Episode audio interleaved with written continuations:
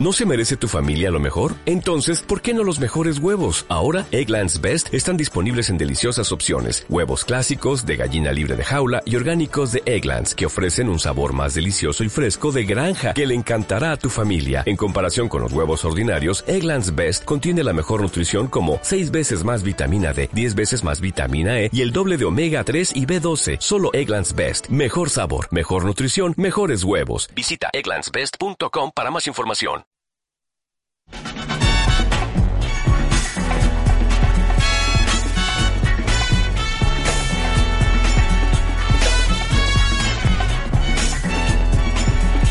doctoresdeltiempo.com presenta.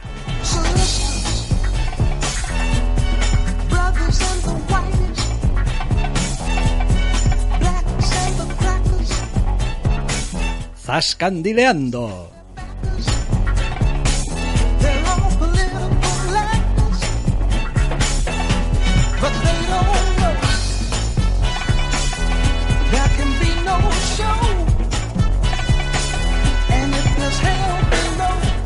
Bienvenidos, queridos oyentes, a una nueva edición de Zascandileando. Doctor Snack, muy buenas. Muy buenas, y la de esta semana no es una edición de Zascandileando exactamente normal, aunque tampoco es un especial Zascandileando de nada específico. Llevamos dos semanas sin programa por motivos de horario, con lo cual ha habido un montón de cosas que se han ido quedando atrás, cosas que hemos visto en estas últimas semanas de verano y en general un montón de material que se ha ido apilando, que bueno, en algunos casos es notable, en otros casos es montón, en otros casos puede que esté mal, pero hay de todo un poco y no queríamos dejar sin de, hablar de ciertas cosas sin que sea un poquito, con lo cual el de hoy va a ser un batiburrillo brutal, una cantidad obscena de, de con un par de series y un quintal de películas, con lo cual van a ir las cosas bastante deprisa. Vamos a ir tan deprisita que vamos a empezar ya hablando de esto que estaba sonando ahora era el opening de The Deuce, que bueno, pues ha comenzado ya su primera temporada en esta serie con bueno, pues James Franco por partida doble. James Franco y James Franco. Y bueno, en fin, también tenemos a Maggie Gyllenhaal por ahí y bueno, algunos otros actores también. Pero básicamente básicamente es James Franco en esta... Llama mucho la atención que James Franco haga dos papeles esta América de, no sé, finales de los 70, principios de los 80. Eh, sí, si no recuerdo mal, sí, no sé si dicen sí, sí, sí, no, lo sé, pero IMDB dice efectivamente que durante los 70 y los 80. Así sí, el caso es que esta serie para HBO la lleva a cabo el responsable de The Wire, con lo cual ya había miedo, pero al mismo tiempo también el responsable de Somia Hero, con lo cual había esperanza. El resultado final en este primer capítulo, porque todavía no hemos visto el segundo, aunque queremos ver el segundo, tal vez más curiosidad que otra cosa, no es especialmente positivo. Quiero decir, el primer capítulo es un ladrillazo monstruoso de hora y media, que no se mete en la trama que la serie anuncia que tiene, y dedica hora y media a presentar, se supone, los personajes, la situación, y el entorno. Y si bien con el entorno hace un trabajo más o menos bueno, realmente bueno en algunos casos, y con los dos personajes, perdón, los tres personajes principales, el trabajo es entre lo bueno y lo más o menos razonablemente notable, no necesita hora y media para eso, y el resto de personajes aparecen desdibujadísimos. Con lo cual la duración se antoja larguísima. A ver, eh, uno no puede presentar una serie como que va a ir de una cosa, ver hora y media, y que no aparezca por ningún lado esa cosa sobre lo que supuestamente va a ir. Es la duración de alguna de las películas de la que vamos a hablar hoy. a, mí, a mí me parece, personalmente, me parece que es un enfoque... Hombre, a ver, uno, no me gusta, eso es, es evidente, no me gusta. Pero dos, quiero decir, no me parece ni lógico, ni me parece tampoco... Eh, algo que puedas pedir de tu espectador, el decir, no, pues esto, porque además seguramente esto será una miniserie, tendrá ocho capítulos. Ocho, nueve, estoy viendo aquí nueve. En guía de episodios, nueve capítulos. eh, que coño, son, son nueve capítulos, eh, el primero de los cuales te lo has fumado alegremente y quieres que vuelva, ¿no? A ver esto, o sea, quiero decir, pero es que no sé, es que igual vuelvo el segundo capítulo y me sigues contando otra cosa que no tiene que ver con la trama. Y digo, hombre, ¿es la única razón por la que veo esta serie la trama? No. No, porque de la trama lo único que tengo es una sinopsis. Claro, pero bueno, hombre, es como, ¿de qué serie estamos viendo? Vamos a ver, no sé, Stargate. ¿Y de qué va el primer capítulo? No, pues va de unas excavaciones en Egipto y unos militares y de cómo están buscando algo. Ya en el tercero ya desentierran al Star Eso y es. tal. Y es, como, hombre, hombre, eh, igual te has bañado un poco. Eh, todo eso hace al mismo tiempo que el mismo foco de lo que te cuenta de ese capítulo larguísimo de hora y media, pues sea, entre comillas, no difícil de seguir, sino directamente un tanto inexistente. Quiero decir, el capítulo va de lo que les pasa a los personajes. Y hombre, no hay nada eminentemente malo en que vaya de eso, A nosotros nos encantan los personajes.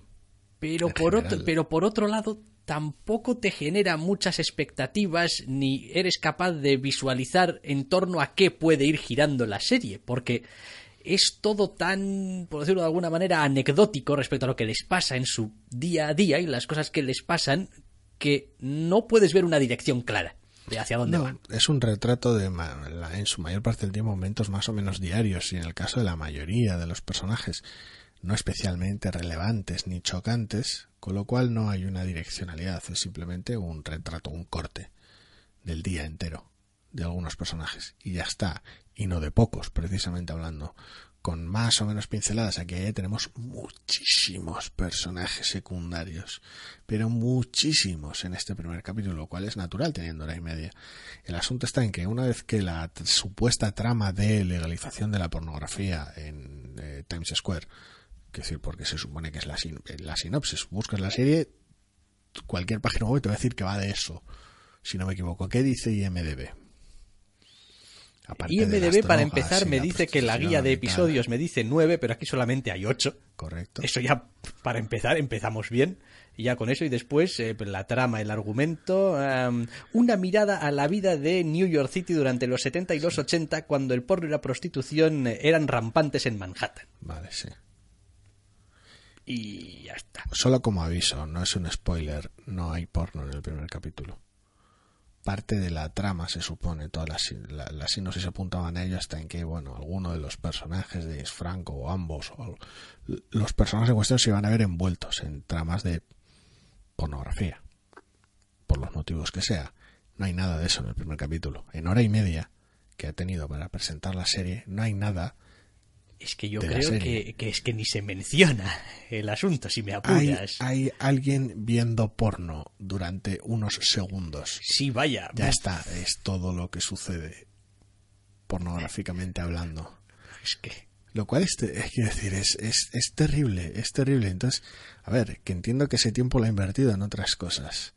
El asunto está en, en lo, lo brutal que es el impacto. Quiero decir, si realmente para ver de qué va la serie, cuál es la dirección de los personajes, cómo reaccionan los personajes unos con otros, porque la mayoría de ellos son una puta isla, pese a, pese a operar en conjunto. Es terrible los, los, los solos que están. Sé que en muchos casos es deliberado, pero es terrible no verlos interactuar. Y, y a ver, tener que atravesar hora y media para que sepa muy poquito de algunos de ellos, algo más de otros, y nada sobre la trama, es descomunal. Quiero decir, he visto por ahí algún comentario de alguien alabando el, el antagonista de esta serie. Y he dicho yo, ¿El qué? corre- de puta madre, debe salir alguien en el segundo capítulo que sea un antagonista de puta madre. Porque, quiero decir, Yo, desde luego, así a bote pronto y en mi memoria, no tengo no, hay alguien que conciencia quiere cobrar de... unas deudas de uno de los personajes de Sí, Franco y hasta ahí va todo, realmente. Lo que puedas llamar un antagonista de alguien. Pero es hilarante, es como decir, ah, vale, pues el- entonces en las- asumo que en el segundo capítulo que tenemos pendiente hay trama como tal y hay una dirección que seguir. Porque el primero es brutal y claro, dices tú, no, bueno, pues el primero sienta un poco las bases, que tampoco estamos hablando de un mundo de ficción super alienígena, estamos hablando de Nueva York hace unas décadas, que tampoco hace falta explicarlo todo 70 veces. Eso que quede claro de antemano. Con lo cual, en serio, hora y media. El, el nivel de falta de respeto por el tiempo de los espectadores es obsceno. Es obsceno, sobre todo además porque buena parte del, del, del, de esa hora y media no resulta ni interesante ni entretenida. Es que el problema es ese. El problema es que estás viendo la serie, estás viendo a los actores y esto pues vale, ahora ha pasado esto y ahora ha pasado lo otro, pero realmente no hay nada aquí que diga, jo, pues, pues qué, qué, qué interesante, qué, como, qué, qué emocionante, qué, hostia, qué, no sé, qué suspense, qué quiero emoción. Ver cómo se desarrolla esto, quiero ver qué pasa cuando estos dos personajes se cruzan, quiero... Nada, no hay nada. Entonces, no sé, es quiero decir, para eso, pues que me pongan un documental de 40 minutos de cómo era la Nueva York de los 70 y los 80 y... Hace gracia porque mucho nos solemos reír de los, y nos reiremos más adelante en este programa, de los ladrillitos de texto al principio de algunas películas y tal, de corría el año no sé qué, no sé cuántos, tal y cual explicación muy ligera y somera de lo que está pasando y empieza la película, suele ser horrible, suele ser nocivo y ridículo. Sobre todo porque acto seguido la película te lo vuelve a contar muchas veces. Muchas veces suele ser encima redundante. Pero el asunto está en que, joder, si eso te permitía limarle muchos minutos a este primer capítulo, haberlo hecho, en serio, quiero decir, porque no va a ningún lado. Hay muchísimas escenas que son terribles. Y entiendo que estás introduciendo a personajes que vas a utilizar más adelante. Si, si, si idiota no soy, hasta ahí llego. Pero si los vas a introducir, puedes hacer dos cosas. Que es introducirlos, bueno, en realidad muchas, pero bueno, puedes introducirlos de manera interesante, cosa que en muchos casos no sucede porque quieres ser realista y no, igual no es interesante el momento en el que entran en la trama, entre comillas, ¿vale? Podrían ser interesantes ellos, lo cual en muchos casos tampoco sucede porque volvemos al realismo, la gente puede no ser interesante. Correcto, muy bien. Entonces, introdúcelos cuando hagan falta. Cuando pase, no sé, algo interesante. Es decir, ese personaje habrá un motivo para que esté en tu serie, ¿no? Pues cuando ese motivo sea relevante, preséntalo.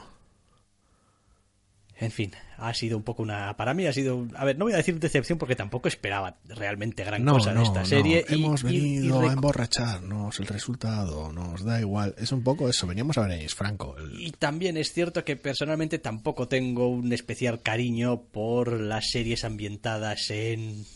Que está ambientación un poco En- histórica y tal. Este, en el siglo XX en general en Estados en plan, Unidos. No, pues los 70 de Estados Unidos y tal. Es decir, me estoy acordando de aquella que estaba basada, que también tenía James Franco, en un relato de Stephen King, que era el de el tío fuera del tiempo, que viajaba en el tiempo, lo que Ah, sea, y tal sí. y cual. Y también tenía este rollo del retrato de esa América, no sé si era la de eh, Kennedy, la de Nixon, no, no, no Era recuerdo. el asesinato de Kennedy. Era el asesinato de Kennedy y tal y cual. Y no sé, como no siento mucha conexión con esa No hay, un- ambientación. no hay un apego. También no- está bastante, hay cosas que están un poco sobadas, pero bueno. Ya, ya, pero vaya.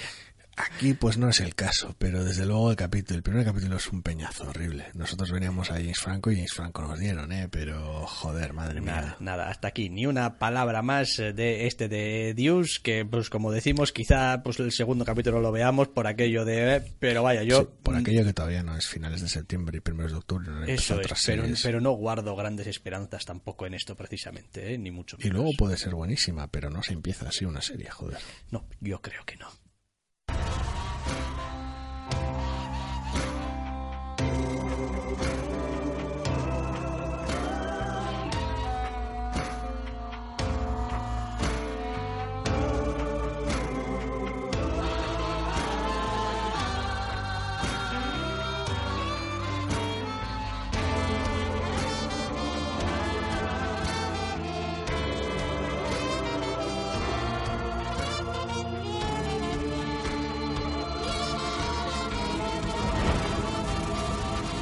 Y sí, claro, conozco la teoría, quiero decir, básicamente la hemos pergeñado, vamos, a la limón, de que no vamos a poner más música en este programa porque hay un montón de mierda, pero la tenía a mano, dura 30 segundos, es Preacher, me gusta la serie. Música trampa. Pues ya está, música trampa. Madre mía, qué segunda temporada. Eh, muy bien, pero muy rara también a ratos, ¿eh? Sí, es una temporada un tanto peculiar que me imagino que habrá, habrá, habrá habido gente que, haya, que haya tenido sus asperezas con ella, aunque les gustase mucho la primera, porque es una temporada un tanto peculiar. Retomamos al trío protagonista según lo dejamos, lo cual fue bastante peculiar, muy sorprendente de alguna manera, ese, esa inmediatez y funcionamos con ellos durante dos, tres capítulos hasta que de alguna manera la trama de la temporada se asentó más en un lugar que en un motivo, en una motivación, una dirección. A partir de ahí toda la temporada ha sido un devenir de los arcos de los personajes con la trama dando algún que otro bandazo sobre todo hacia el final. A ver, eh, la serie ha tenido esta temporada, ¿qué? ¿10 capítulos? Trece. Trece capítulos, bien. Eh, para mí la serie, la segunda temporada, empezó como un, vamos, como un meteoro, como una estrella fugaz, como una cosa luminosa, brillante, acojonante, sorprendente, vamos, un torrente de todo lo que puedes meter en una serie. Eh, después, a la altura del capítulo, yo me atrevería a decir, no sé, cinco o seis. Hay un momento sobre la mitad de la serie, el momento en el que, digamos, resuelven el primer gran escollo de la temporada, en el que los personajes están como en una bajona existencial, y la bajona existencial se prolonga, para mi gusto, un poquito más de la cuenta en la serie. el final de la trama de Tulip, entre comillas, por decirlo de alguna manera. Y hubo algún momento en el que percibí que le faltaba punch, que le faltaba dirección, que le faltaba arranque, que mm, es decir, el tiempo que gastaba en el retrato de la situación de los personajes y en darnos algunos, algunas pinceladas de en qué andan los antagonistas, no estaba bien justificado en haber, entre comillas, echado todo el capítulo en eso. Es como necesito que además de este retrato y estos adelantos, tenga el capítulo algo de chicha, algo que lo mueva. Y hubo un par de capítulos en los que dije, hostia, creo que esto, esto está, está peligrosamente a dos capítulos de empezar a ser ¿qué está pasando aquí? Afortunadamente se recupera. Y se recupera muy bien, para mi gusto y, después avanza bien y pero, es un poco raro. Da una sensación extraña. Eh, a partir de que llegan allá a Nueva Orleans hay un, hay un punto de inflexión donde suceden unas cuantas cosas que funcionan muy bien, como un reloj, tenemos unos cuantos flashbacks, podemos ver el pasado de algunos de los protagonistas, todo funciona bien. Y hay luego cierto golpe, cierto momento de, no sé, casi abandono de la tensión, un momento de reflexión donde más allá de la misión sagrada del Jesse Caster, tanto Tulip como Cassie están un poco perdidos por, su, por sus propios problemas realmente, más que porque no sientan el mismo fervor que Jesse, ni mucho menos por, por su misión auto, autoadjudicada. Entonces, es una sensación rara porque transmite bien por un lado, el, el follón en el que se mete casi el solo y lo jodida que está Tulip, pero claro, mientras eso pasa, no es que suceda gran cosa en el resto de frentes. El propio Jesse está atrapado en una búsqueda de mierda que no es capaz de llevar a cabo bien y en sus decisiones previas de mierda que ha tomado.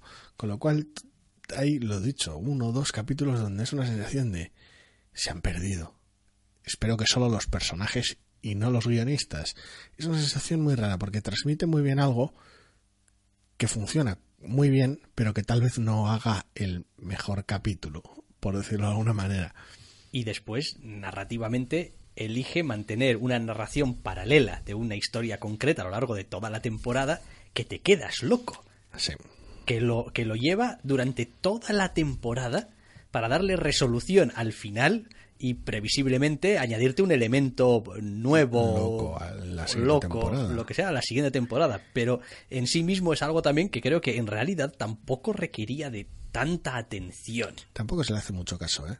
Es decir, no es una trama que salga en todos los capítulos, con lo cual no tienes esa obligatoriedad o, esa, o ese punto predecible. Y lo poco que sale, sale poco y también es para caracterizar a personajes que salen en ambas tramas. Con lo cual, pues bueno, tiene sentido. Yo no, no creo que sea tiempo usado en demasía, malgastado seguro que no, pero usado en demasía en esta trama porque les funciona. Y es una trama que no esperaba ver y rompe sirve también para romper los momentos de vale, llevo demasiado tiempo asfixiado en esta situación. Rompemos con otra escena, con la otra trama, y luego volveremos. Sí, también tiene otro efecto colateral beneficioso, que es el que los guionistas, los creadores, los autores te digan, bueno, no siempre nos olvidamos de los personajes, no siempre, quiero decir, algo que está fuera, digamos, de, lo que se ve está realmente fuera de la serie también. Es decir, no es como, bueno, pues mira, esto, esto pasó y ya está y nos hemos olvidado. Y no, es como, no, esta apuesta por, por determinados personajes, por determinadas situaciones, es, es firme y lo vamos a seguir hasta sus últimas consecuencias, aunque suene ridículo al principio. es que, claro, el final de la primera temporada casi se antoja una declaración de, de intenciones con lo cual a veces que retomen ciertas cosas suena raro, aunque tenga sentido, suena raro porque claro, eh, si haces borrón y cuenta nueva, entre comillas, con un montón de cosas, pues es complicado a veces pretender volver la vista atrás en esa especie de, sobre todo cuando temporada arranca como una road movie salida de madre. Sí, no, realmente, quiero decir, para mí, de toda esta segunda temporada, el arranque, los primeros tres, cuatro capítulos, son los mejores de la temporada. O al menos son los que más me gustan a mí. Es decir, es cuando tienes, entre comillas, a los personajes en plenitud de facultades. Quiero decir, es, es, como, es como si se acaban de meter las rayas de coca y están a tope. A mí me gustó muchísimo, pero sí que es mucho más incómoda de ver y en algunos momentos da miedo que se vaya a estropear, se vaya a romper, que vaya a tensar tanto la cuerda que no funcione. Pero, pero funciona. Trancas y barrancas en ocasiones, pero funciona y después, bueno, pues tenemos el resto de la trama, ya digo, ¿eh? con una cierta sensación como de temporada dividida en dos, hmm. un poco. Eh, pero, joder, es que la serie cuando funciona, funciona muy bien. Y funciona muy bien mucho tiempo de todo su metraje, de cada capítulo. Es decir, los personajes siguen estando ahí. Quiero decir, y a veces es una pena cuando los ves cabizbajos, silenciosos, en una misma habitación, y dices tú, cabrones, hablad entre vosotros, que es lo divertido. Es decir, interactuad. Que moláis mucho. Que moláis mucho y no estéis ahí, cada uno por vuestro lado, que es un poco lo que yo echo de menos en algunos capítulos de esta temporada. Es decir, jo, es que la situación los ha llevado a tal punto que no puedo disfrutar de estas interacciones graciosas. cuando los ves a todos metidos en un espacio cerrado o metidos en un coche o lo que sea y sabes que para tener que hablar por narices, casi casi te estás relamiendo. Es como ya viene, porque estos tíos son incapaces de hablar durante tres minutos sin soltar barbaridades. O sea, y es divertidísimo. Pero claro, después hay que mover una trama.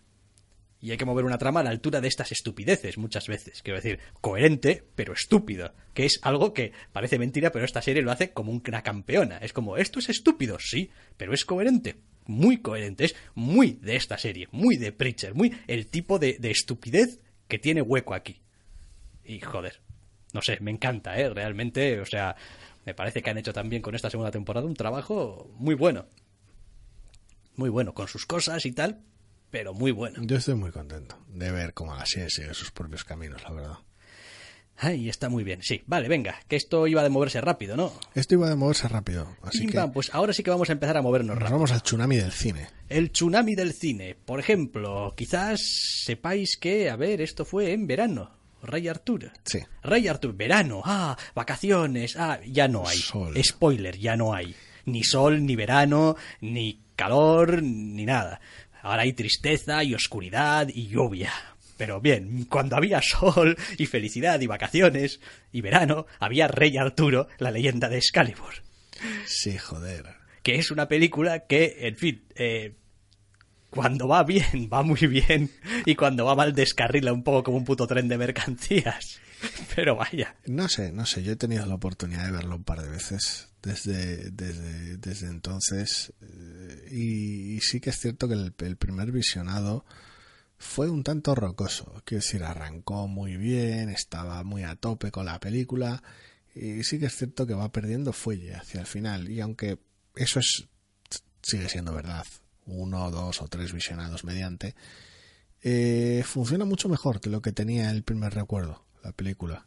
Sí, hombre, a ver, a mí me suele pasar habitualmente, con lo cual, pues no, quiero decir, yo las películas, la segunda vez que las veo, muchas veces las disfruto más que la primera, porque muchas veces ya sé lo que me voy a encontrar y estoy ya un poco en una predisposición un poco distinta. En el caso de Rey Arturo, sí, la segunda vez que la vi me pareció que la película era mucho más coherente, mucho más completa, mucho más regular en sus cosas. Sí que se meten algunos jardines un tanto innecesarios. Tiene pues su narración en forma de texto al principio de la película, sí que si los magos y Camelot y todo esto, y patatín y patatán.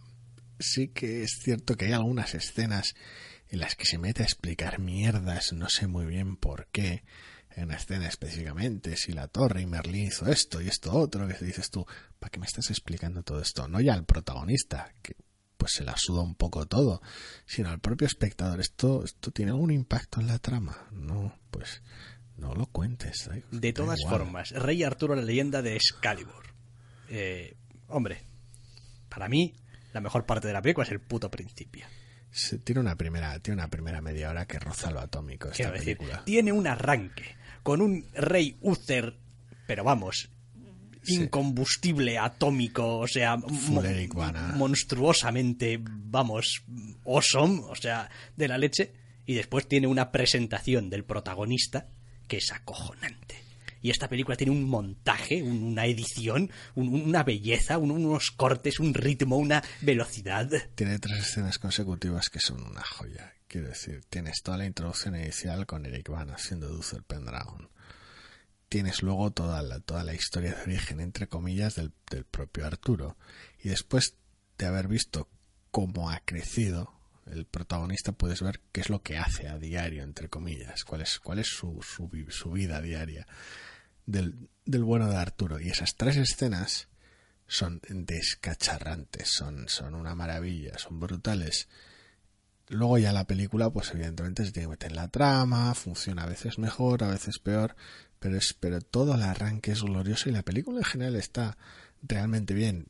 Es cierto que es muy Guy Ritchie de la vida entonces, pues tienes tus macarras y tus, y tus gásteres variados por motivos de la trama y todo funciona un poco de esa manera Tanga y Richie, tanto en las decisiones de la trama como en la propia dirección muchas veces y la película atiende al exceso de una manera, vamos, alegre como pocas alegre como pocas y después, hombre, es que tenemos también, no solamente, que ven, el, trozo de carne de rigor, el protagonista de rigor, tampoco le quiero hacer a Charlie Hunnam. Charlie Hunnam, que bueno, pues bien, cumple y ya está. Después tenemos al antagonista, o sea, ah, que, bueno, pues, pues, pues que hace uno de estos papeles de soy malo Mm, todo el mundo sabe que soy malo y me voy a comportar, además de como malo, como, como un gilipollas. Sí, exacto. Está muy, a ver, en general está muy, incluso los secundarios están bien. Tienes a Aidan, Aidan, ¿cómo se apellida? Meñique. Gillen. Aidan Gillen, eh, haciendo de Bob el escurridizo y está bien. Tienes a... Bill. Bill el escurridizo. sí, William, sí. William y a Digimon Honsu. Tienes a Digimon Honsu haciendo de Sir Bediver. O sea, está, está muy bien. Todos los secundarios cumplen su rol. A veces, pues sí, son, un, son unos macarras de cuidado. O te puedes encontrar con unos feelings muy anacronísticos, entre comillas. Pero, quiero decir, esta chifladura está tan ficcionalizada que, que, que, que ya, ya es como, a ver, ficción es pero la han llevado a tal extremo que dices tú, esto es súper loco, me da igual un poco lo histórico y tira para adelante. Mm, probablemente donde más falla es en el tramo final. Eh, no, no, no, exactamente en el tramo final, sino, quiero decir, sufre un poco el síndrome de estas películas DC. Sufre un poco el síndrome de la película DC de la película de C. De, bueno, pues esto llega al final, así que hay que rodar una escena nocturna en la cual te pegas con un CGI. Exacto. Y más, más, bien oscuro y más bien. ¿Sí? decir, haces lo que puedes, pero. Hemos llegado al final, que toca? Escena nocturna de pelea con CGI. Esto, vale, oye. Pues, pero es obligatorio que terminemos la película así, ¿no? Pero, pero igual sí. Entonces, bueno, pero pero en general, en general tiene, tiene unos, unos golpes muy buenos. Me encanta la, banda, sonora que tiene es atómica. Y cuando, y cuando va bien, va, va muy bien. No, no me atrevo ni a, no, no ya a recordar ni a pronunciar eh, a la actriz que hace de la maga. Astrid, eh, no me acuerdo qué más. Es de Barcelona, la actriz. Sí, sí, espera. Astrid Berges Frisby. Sí, correcto. Que es de Barcelona y tal, pero sale muy poco el personaje que tiene, sale muy poquito, pero, pero, pero me encanta cómo lo hace. Lo, el poco material que tiene, entre comillas, lo exprime de manera loquísima. Hostia, me encanta a veces cómo funciona IMDB con la información que suelta de la gente. Astrid Berges Frisby nació en Barcelona, España. Sí, sí, su padre es español y su madre, que es americana, es de descendencia inglesa y francesa. Habla francés, castellano, Catalán. Comúnmente llamado español, y catalán. Es como, joder. Y bueno, pues es Catalán, del año castellano, francés inglés. 86, ca- casi nada. ¿eh? Y No, no, no dice que hable inglés, agárrate. No, pero, pero, Pero obviamente, quiero decir, vamos. correcto. Es como, no, es que esta página web está en inglés y pues damos por supuesto que la gente habla inglés. En fin. Es gente No. de Hollywood, habla inglés. No, pero es, es, es, es un personaje curioso porque es, el- es, pues es uno de los personajes menos perfilados del mundo, con lo cual todo el carácter que pueda tener depende de ella, básicamente, y, y tiene algunos puntos muy interesantes para lo poco que sale. Sí, no, la verdad es que es una película, vamos, de aventuras, Muy, palomitera, con ese punto macarra, Guy Ritchie y tal, de bueno, esto aquí lo petamos todo y lo rompemos y tal, y todo, oscuras. y todo el mundo tiene una respuesta, y todo el mundo es un poco respondón, y todo el mundo es un poco borde, y todo el mundo, pues ya está, pues, pues lo típico.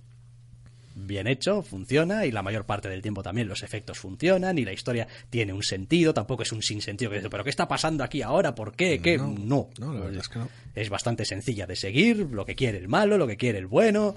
Y se tal, pegan. Y ya está, y se pegan y fuera. Tampoco, esto es un poco spoiler, pero vaya, jo, es por sorpresaza al final. El se- malo y el bueno se bueno, pegan en una película de acción. eh, exacto, pues bueno. Dios mío. Tampoco es que hayamos descubierto aquí América. Eh, más cosas. Eh, cambiando completamente de género y de todo. Nada que ver. Currudo. Sí, nos vamos a un thriller francés con sus toques de película de terror, pero bueno, principalmente un thriller francés sobre una chica de familia vegetariana y de veterinarios, con sus padres y su hermana vegetarianos y veterinarios, que va a la facultad de veterinaria y es vegetariana. Con lo cual, ya desde el principio de la película, he redundado mucho porque ya desde el principio de la película queda muy claro el asunto y la estructura familiar y la- el funcionamiento que tiene los su, su manera de vivir pura y dura y la, la presión que hay por parte de su familia. A partir de ahí, cómo comienzan las primeras días y semanas de la universidad y las novatadas y los devenires y cómo pues la vida de alguien se puede trastocar ya, ya en sí mismo en la universidad como tal, aunque no te pase nada raro, pues en este caso ya se vuelve descomunal en esta película. Sí, hay un cierto toque en esta película cuando uno la está viendo de que como que todo tiene un toque casi imperceptible, pero presente de malsano. Sí. De, bueno, pues sí, esta es la fiesta de los novatos y tal y cual, pero tiene un toque como...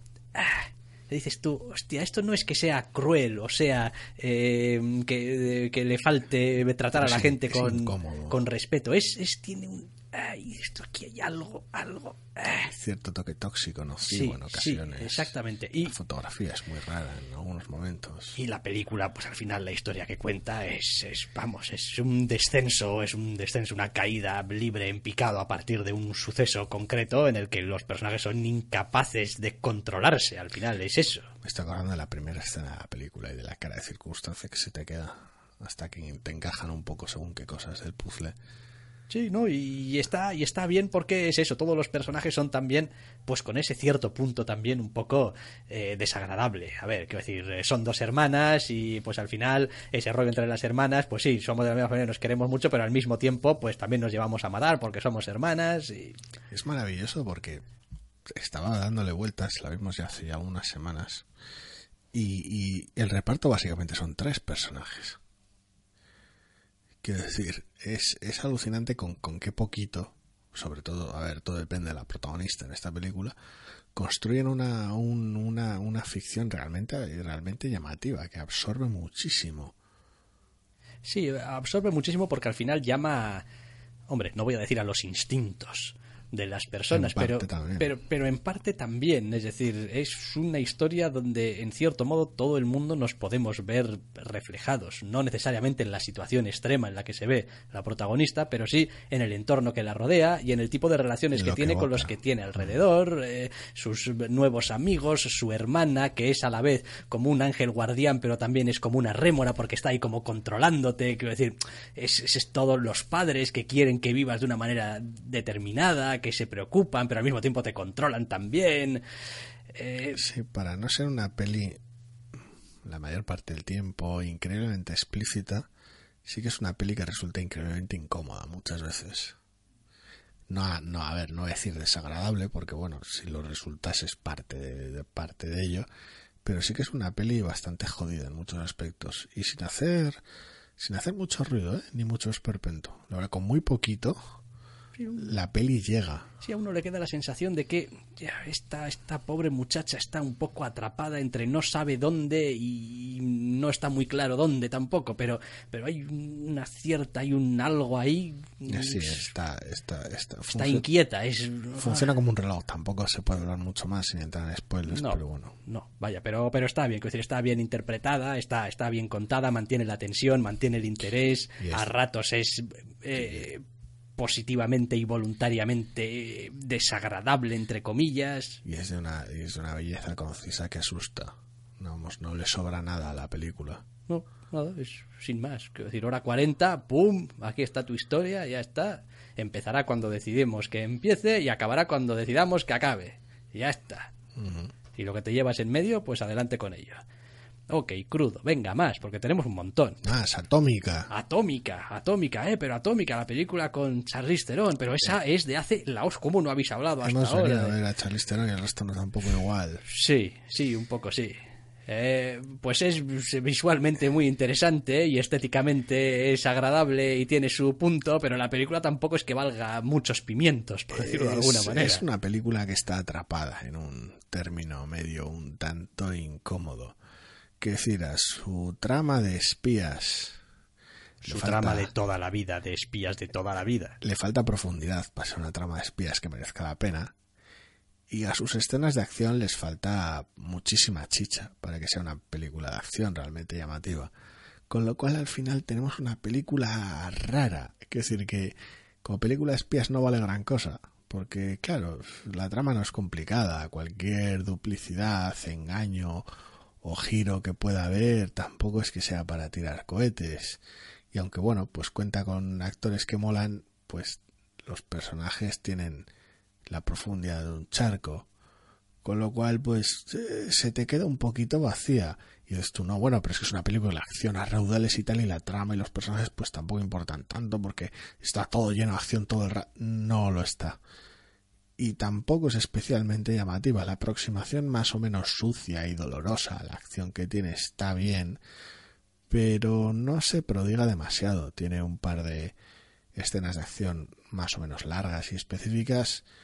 Y si bien a la, a, la última, a la penúltima, le tengo cierto cariño, a una que está cerca del final, por decirlo de alguna manera, le tengo cierto cariño por lo dolorosa que resulta, por decirlo de alguna manera, el resto de escenas de acción de la peli son un poco, pues vale, pues bueno, pues... Ok. luce bien, tampoco tiene un ritmo especialmente bueno y tampoco es una película. A ver, parte del problema creo que tiene la, la acción es que es. A ver, quiero decir, está rodada del modo en el que a mí me gusta, es decir, los, los planos son más o menos amplios para poder ver los movimientos de todos Sí. los involucrados en la pelea, está muy bien, pero para mí no ajusta bien la velocidad de los movimientos de en los que se en los que se pelea. Hay demasiados momentos en los que casi parece que están esperando a que, ya sabes, ese rollo de, pero si ese tío está esperando a que le que peguen. le peguen. Entonces, para eso necesitas o engañarte un poco con la cámara y pues que no o moverla. ajustar muy bien la velocidad para que realmente parezca Sí. que es No sé si es un problema de coreografía, un problema con la propia Charlize Theron, un problema del director, no, sé- no sé cuál es el problema ahí, pero las escenas no terminan de funcionar del todo. Hay un montón de cosas chulas. Por un lado, pues bueno, la, la- la selección musical es bastante divertida, las localizaciones, la mayoría de ellas son una pasada y el vestuario es brutal. Toda la situación de revisionismo, porque tampoco es una, una lectura exacta de la época de la caída del muro de Berlín, sino que se trata casi de una idealización pop loca de, de ese momento en cuanto a vestuario, caracteres. Es como... Sí, es, es- una versión pop de la época. El vestuario es muy loco en, en muchas ocasiones, aunque ya lo era de base. Está muy exagerado, está muy, los personajes son súper característicos, unas siluetas súper legibles desde kilómetros de distancia. Es muy llamativo todas las escenas, las localizaciones, sobre todo los clubs nocturnos funciona muy bien visualmente hablando en esos aspectos, pero lo dicho, es un, asunto menor comparado con el resto de la película que es mayormente simplemente pasable.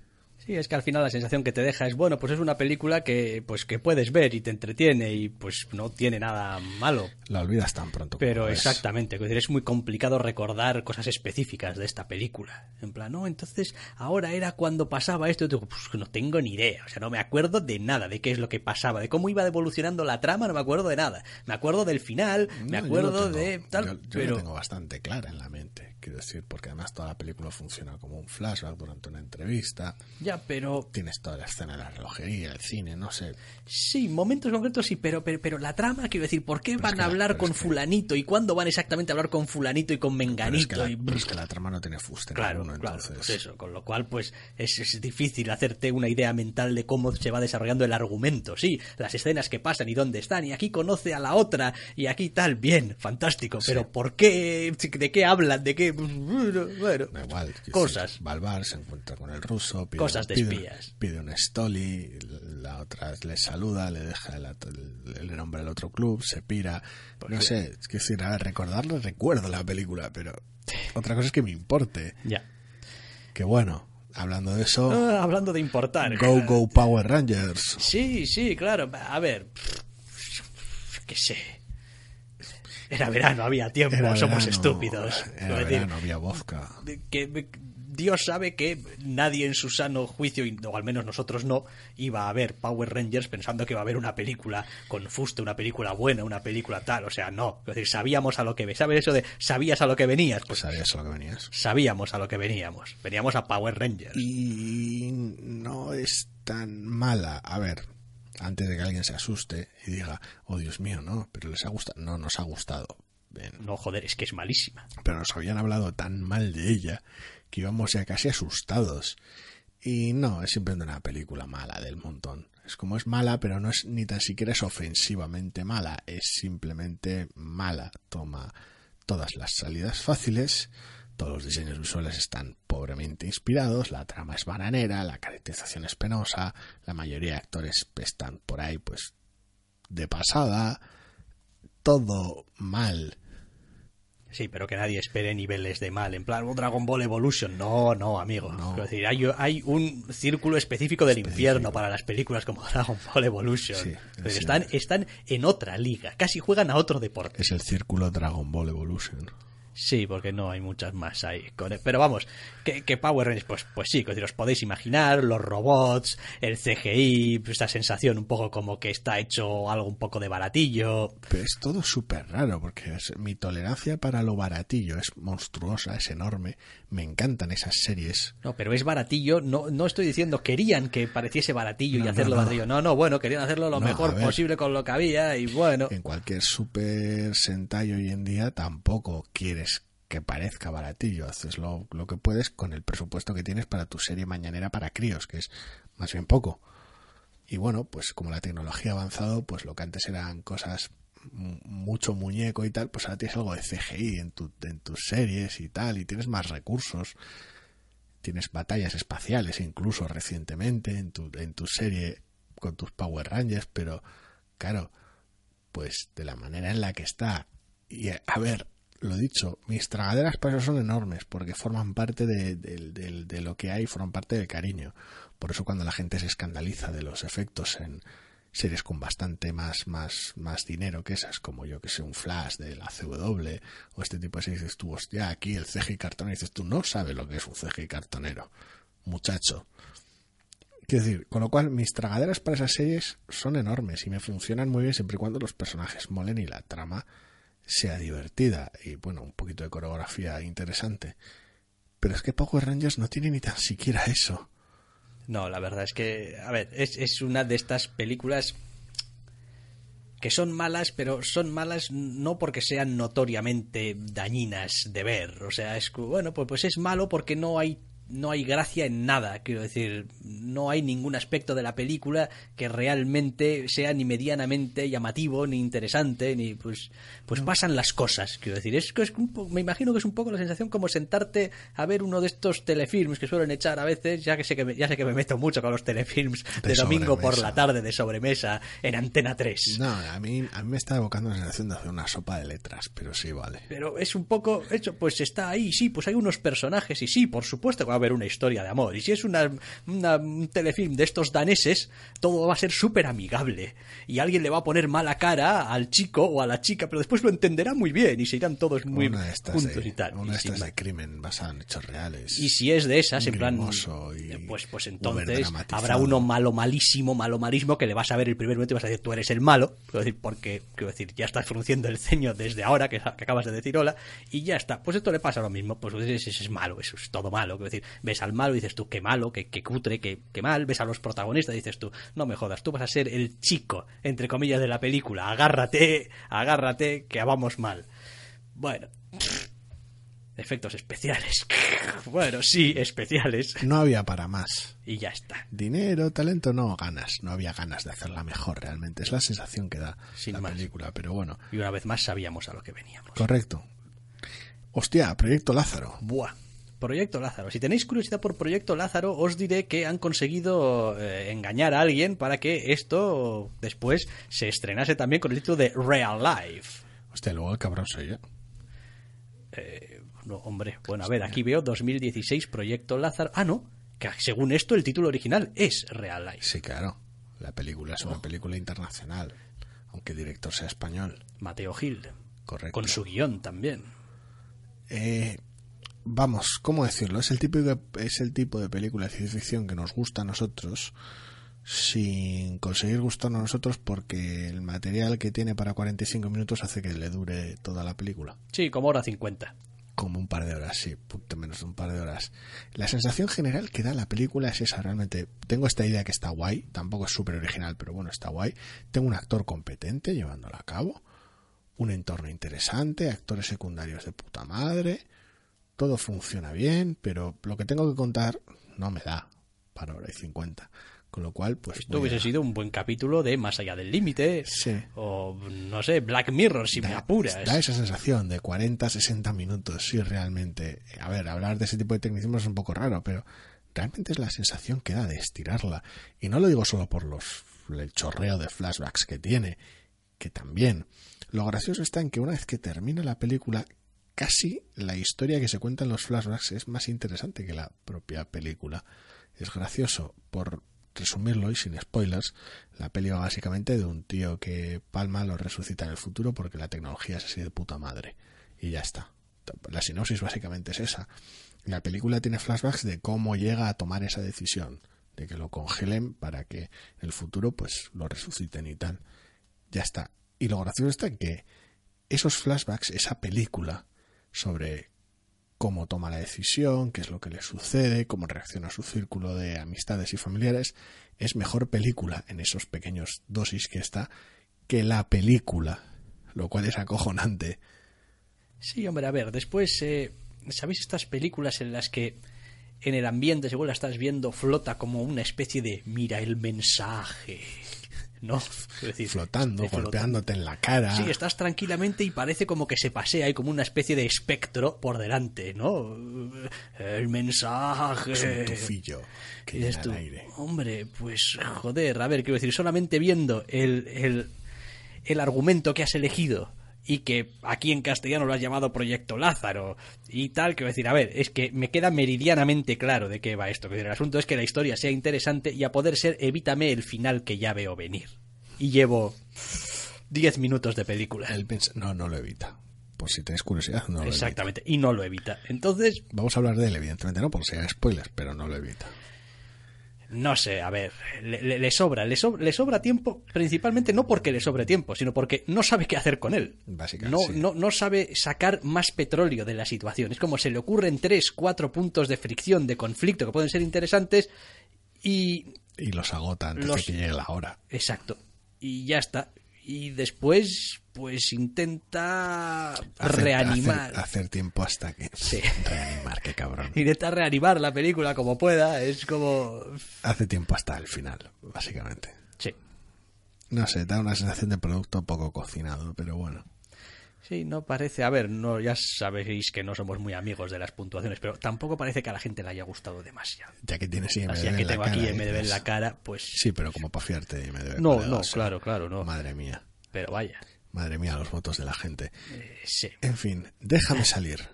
Déjame salir, déjame salir. Ah, déjame salir. Déjame sí. salir. Vale, por un momento me había perdido. Es déjame salir a tantas películas. Quiere irse salir. y dejar de grabar el podcast o algo. Exactamente, déjame salir, sí. Bien, eh, bien, casi todo el rato con sus... Es una película incómoda. Es sorprendente, sí, es una película de terror, un thriller con temática racial más que obvia. Y la verdad es que es interesante ver cómo funciona, porque claro, las promociones que se veían, los trailers y demás, mm, hacían sugerir ciertos miedos. Por un lado, una película que puede que tuviese muchos recovecos y muchas vueltas, y una película que fuera tal vez demasiado tramposa, cosa que nos suele provocar bastante pánico. Una vez vista es curioso porque la película se mueve en un eje totalmente distinto al esperado.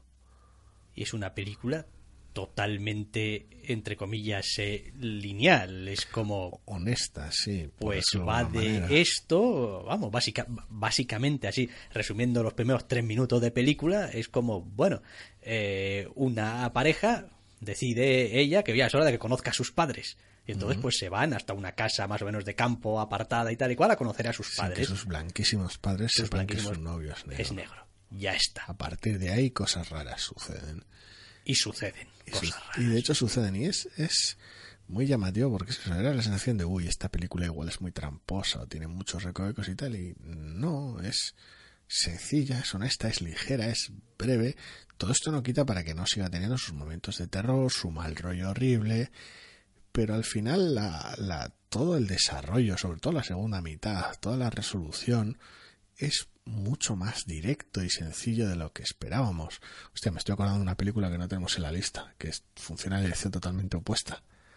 ¿Sí? Sí, La cura del bienestar. ¡Oh, la cura del bienestar! La podemos añadir si quieres, ya, Va, de- total, otra más. Después de esta. Después de esta, vale. Venga, va. La añado. La cura del bienestar. Madre mía. Sí, Pero cierto. sí, el asunto está en este, que, que déjame salir el- al final. Es la película que no esperábamos ver, con lo cual había cierta decepción. Yo esperaba algo un poquito más, más elaborado, más complicado, pero al mismo tiempo cierto alivio también, porque es una película que funciona muy bien y que al ser sencilla en algunos aspectos evita caer por madrigueras de conejo muy jodidas.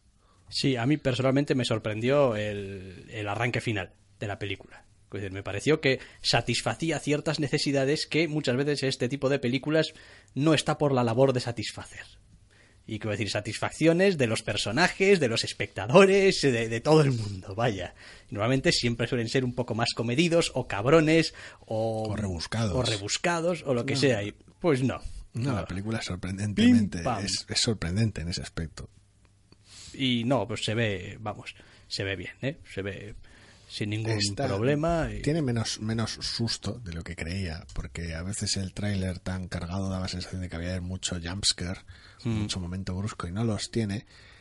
Y aunque sí que sigue siendo un thriller, una película de terror y tal, tampoco es especialmente acojonante. Nah, nah. Aunque sí que tiene momentos bastante chungos. No sé, es una película peculiar, más sencilla de lo esperado, pero que funciona muy bien. Sí, ja, más sencillo de lo esperado, cosa que no le pasa a la cura del bienestar. Era otra, sí, la cura del bienestar en la que, bueno, pues veníamos por, por el bueno de Arono, de Aronofsky, quiero decir, por el bueno de Gore Verbinski. Es como, bueno, es Gore Verbinski, la dirige él, tampoco puede estar tan mal, aunque dé mucho miedo que dure dos horas y media. Y es una película muy, muy peculiar que tú resumiste casi antes de que empezase. Es como, uff, esto tiene una pinta un poco Shutter Island. Ah, sí, sí, es posible que Y, lo a ver, dijese, sí. No es Shutter Island, no va de ese rollo, no, no, no es ese, ese feeling. Pero la película sí que tiene ese componente protagonista atrapado en lugar raro que se va volviendo in- increíblemente raro a cada momento que pasa.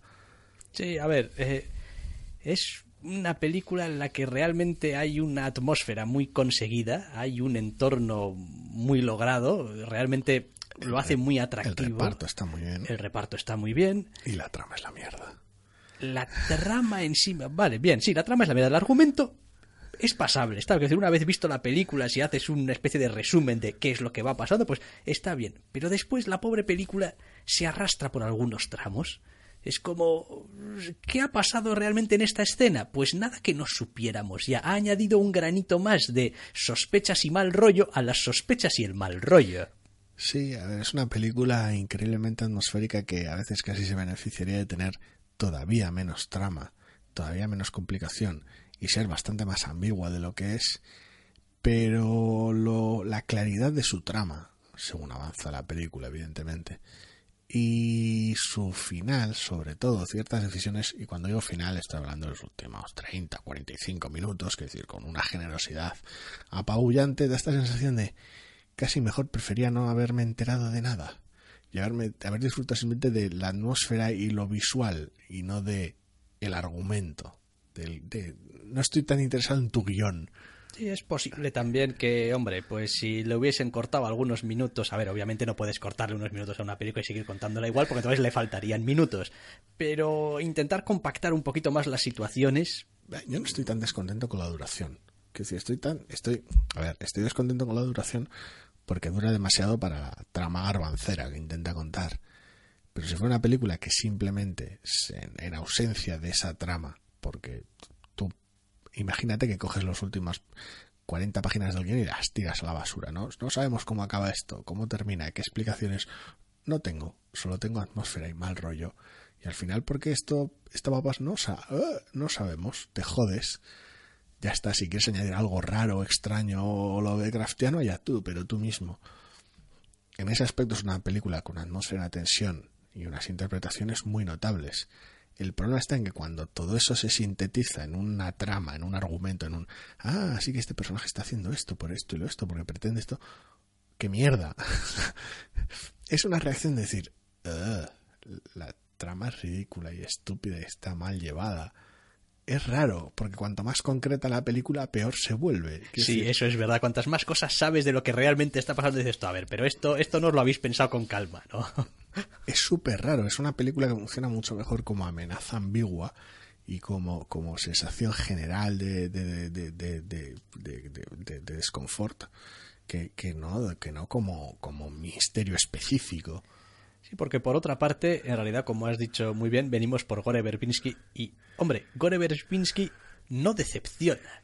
Es decir, Gore Verbinski es un tío que a mí me gusta. Es decir, es de esos tíos cuya mirada, entre comillas, puedo reconocer, puedo decir, bueno, eh, este tío sabe, sabe lo que quiere, es decir, sabe, tiene un sentido de, estético, un sentido de cómo quiere contar las cosas, está, está bien, o sea, me gusta. Pero bueno, después se sale con este tipo de argumentos y películas, pues que a veces se pierde.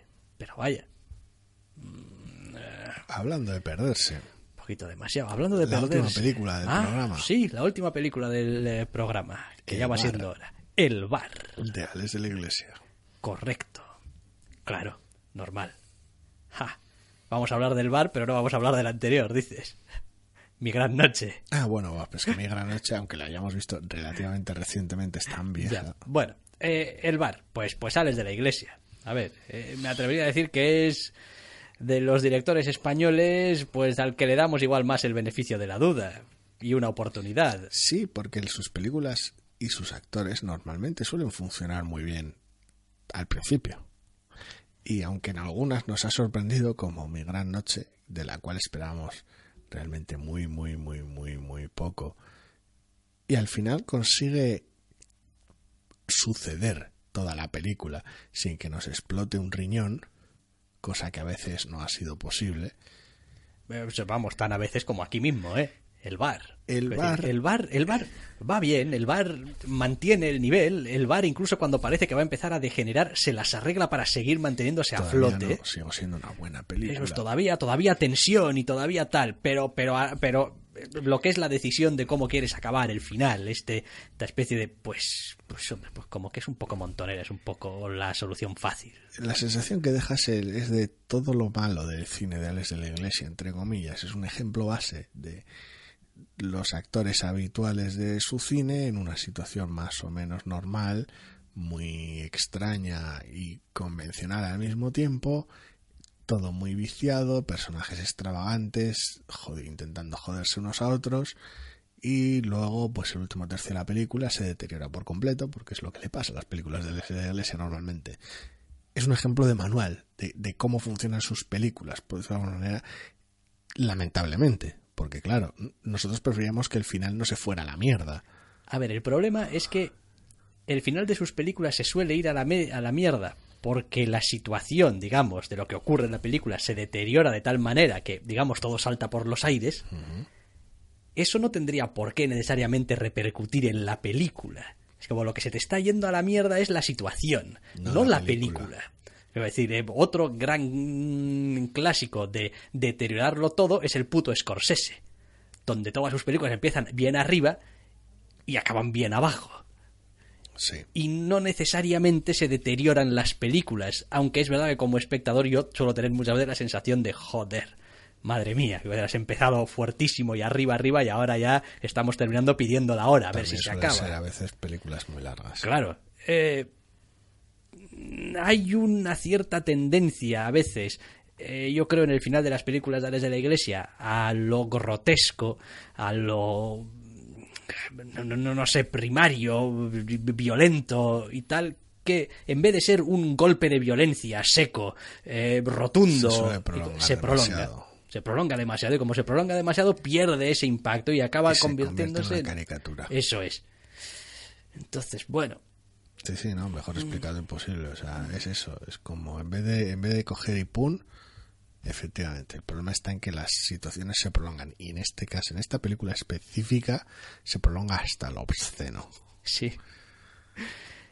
Que la parte que se disfruta, pues se disfruta, ¿eh? Sí, y hubo momentos llamativos incluso en el final. Es no es que no merezca la pena, pero joder, no sé. Después, bueno, otra cosa es que el argumento y tal, la trama, pues sea un poco de mear y no echar gota decir, un todo, poco mucho. Todo el, todo el, toda la excusa, digamos, para que suceda la película. En el bar, sí, es bastante. Tela marinera. Es bastante tela marinera. Tela marinera porque además, además se hace un. Bueno, y hay cosas de las que no esperes una explicación. No, me, eso me parece correcto. Que decir, el arranque de la película, de hecho, es, es espectacular.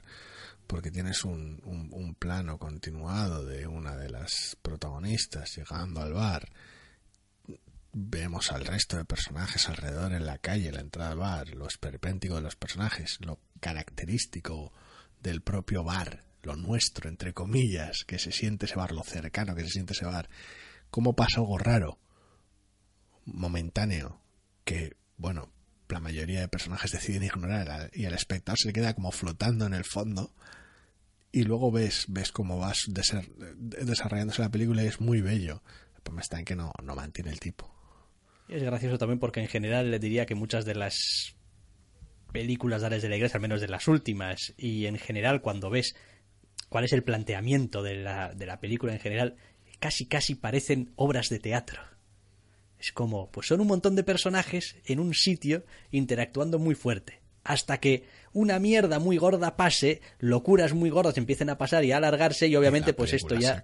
Eso es, y en un teatro pues esto pues como que no puedes hacerlo y tal. Pero donde más brilla para mí eh, las películas eh, de Ares de la Iglesia ha sido siempre en la interacción de los personajes, en los diálogos un poco chabacanos, un poco ácidos, en el retrato de estos personajes casi estereotipados o sin casi, que, que son parodia y al mismo tiempo retrato, que no sabes muy bien si lo que ha querido es hacer un retrato o una parodia. Es, es una caricatura, pero al mismo tiempo es entrañable. Eso es, entonces ahí está muy bien y tiene un tono además muy reconocible. Es decir, una película de Alex de la Iglesia, ves 10 minutos y dices, esto es una película de Alex de la Iglesia. Pero después se le va la olla con, con, los finales. Se le va, se le va, que si tienen que acabar siempre como un pim pam pum. No digo, yo acabé sorprendentemente contento con mi gran noche. Porque venía ya asustado. Pero el bar, no, el bar se desmanda demasiado. Ay, en fin, ¿qué vamos a hacer? Eh, venga, vamos a acabar ya aquí, que no hay más tela que cortar, no hay más películas. repaso, Que decir, han loco. sido una, dos, tres, cuatro, cinco, seis, siete, ocho películas. Y dos series, quiero decir, no, no, o sea, no hagamos esto más. Ah, hombre, pues intentaremos no dejarnos cosas en el tintero y no, no dejar de grabar dos semanas seguidas. Ay, en fin, lo intentaremos, pero como siempre no prometemos nada. Bueno. Solamente que si es posible, y si así lo queréis, podréis volver a escucharnos la semana que viene. Hasta la semana que viene.